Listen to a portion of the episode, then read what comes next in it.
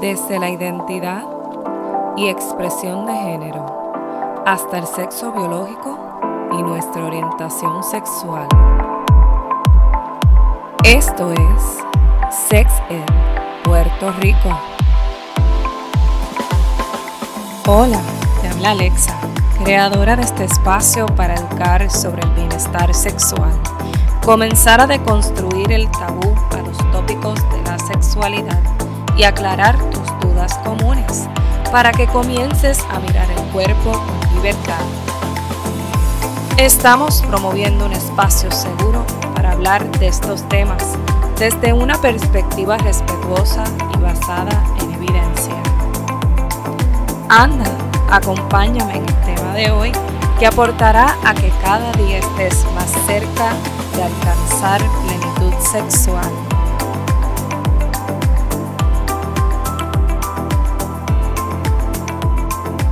Bienvenido al episodio 28. Hoy hablaremos sobre las tetas, senos, mamas, pezones. ¿Ok? Eso. ¿Qué tal? ¿Cómo se encuentran? ¿Cómo estás en el día de hoy? Qué bueno que te conectas con Sexed Puerto Rico esta semana. Estamos comenzando un nuevo ciclo energético, planetario y lunar. Y esta semana, la primera semana de septiembre, es la luna en Pisces, una luna que marca cierre de ciclos y comienzo de un nuevo destino. Así que si tú eres de esas personas que crees que la Tierra puede conectarse con la energía interior del cuerpo. Conéctate con la luna llena que será esta semana y su energía se sentirá a lo largo de unos días. Aprovecha, saca tus cuarzos, saca tu péndulo y energiza todas esas piedras que tiendes a utilizar para meditar y conectarte con tu interior. Hoy estaremos hablando sobre algo que tendemos a sexualizar y a lo largo de nuestra vida en la cultura lo miramos como un tabú o algo que hay que tapar. Y son las llamadas tetas. Le digo tetas porque en mi cultura se le dice tetas, no sé si en la tuya se le dicen tetas. Hay nombres como senos, mamas, pezones, glándulas de lactar o glándulas mamarias. Hay otros nombres que las otras culturas latinas tienden a darle, pero en esta ocasión, para lo que tiene que ver este episodio, le llamaremos tetas. Así que vamos a construir ese nombre como un nombre bueno, un nombre positivo en nuestra mente, porque lo vamos a oír bastante en el tema que vamos a estar abordando hoy. A las personas con tetas, en especial las mujeres, se espera, ¿verdad? Normalmente que se le coloque el brasier o el sostén. ¿Para qué? Para tapar sus pezones. Las culturas, particularmente la puertorriqueña, no sé si en la tuya se espera también que los pezones se tapen porque se entiende que esto es un símbolo sexual y es inapropiado si se ve. Si alguien con teta desea no colocarse el sostén o el brasier, es posible que le vean mal porque se le ven los pezones. ¿Cierto o no cierto? Escríbeme en sexedpr.com o a través de nuestras redes sociales, pendiente a los posts de esta semana, qué cosas experimentas en tu cultura sobre los pezones y las tetas. Pero si finalmente nos ponemos a profundizar en este asunto de las tetas, nos ayudará a deconstruir la percepción erótica que tenemos de ellas. Aunque no me malinterpreten, el toque de tetas puede erotizar y excitar. Así que hoy les voy a explicar qué son las tetas en sí. ¿Qué son las tetas? Son glándulas mamarias que secretan leche y se encuentran en el pecho. Se compone de grasa, ligamento y tejidos conectivos. Su función es dar de comer a su cría y son fuente de alimentación, nutrición para con nuestros hijos. Nosotros como mamíferos que somos, contenemos naturalmente este mecanismo para poder cuidar de nuestros hijos o de nuestras crías. Esto quiere decir que cuando parimos, nuestro cuerpo normalmente hace su función de secretar leche. ¿A través de qué? De las tetas. Entonces, ¿por qué usted cree que miramos las tetas como un objeto sexual? Te doy unos minutos para pensar. Hoy yo les voy a estar hablando sobre cinco cosas que debemos saber sobre las tetas para ir transformando ese pensamiento que tenemos de las tetas en uno más apropiado relacionado a su función. Número uno, las tetas varían en tamaño. Sepa que la teta con menos grasa va a ser una teta más pequeña y la teta con más grasa será la teta más grande. Recuerde que en su composición incluye la grasa. Ahora, las tetas no son asimétricas, es decir, puedes tener una teta más grande que la otra o una más arriba que la otra y no worries, eso es completamente normal. Número 2. El pezón es variado. El pezón es la zona redonda más oscura que está ubicada más o menos en el centro de la teta.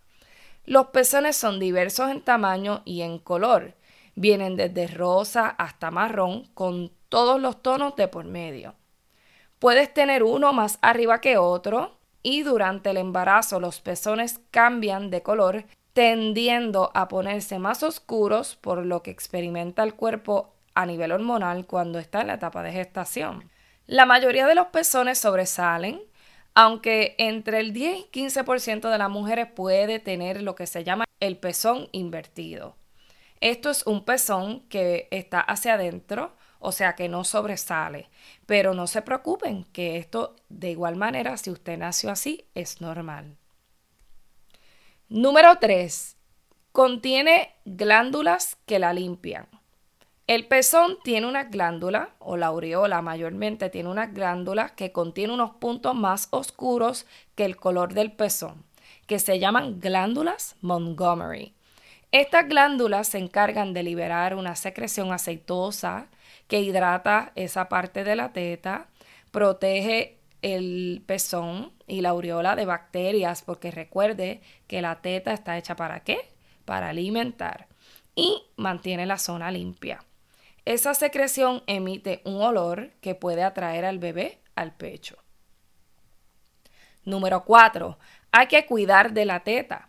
Mensualmente debes hacerte un autoexamen de la teta y de tu pezón para descartar cualquier cambio en la apariencia de tus tetas. Esto se hace con el toque de la teta en pequeños círculos para identificar posibles masas dentro de la misma. Es importante que también observes tus pezones. Por si acaso estás teniendo cambios de color, apariencia o resequedad, también puedes observar signos de escamación. Si esto es algo que usted ha identificado en el autoexamen de su teta y de su pezón, es muy importante que consultes rápido a tu médico. Y número 5 y no menos importante, puedes lograr orgasmos por medio del pezón. La estimulación del pezón activa las mismas zonas del cerebro que la estimulación genital.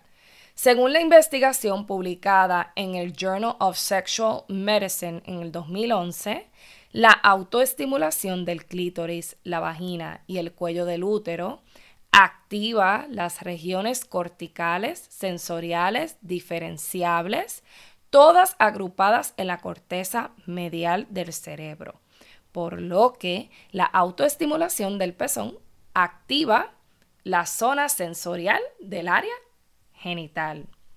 Interesante, ¿verdad?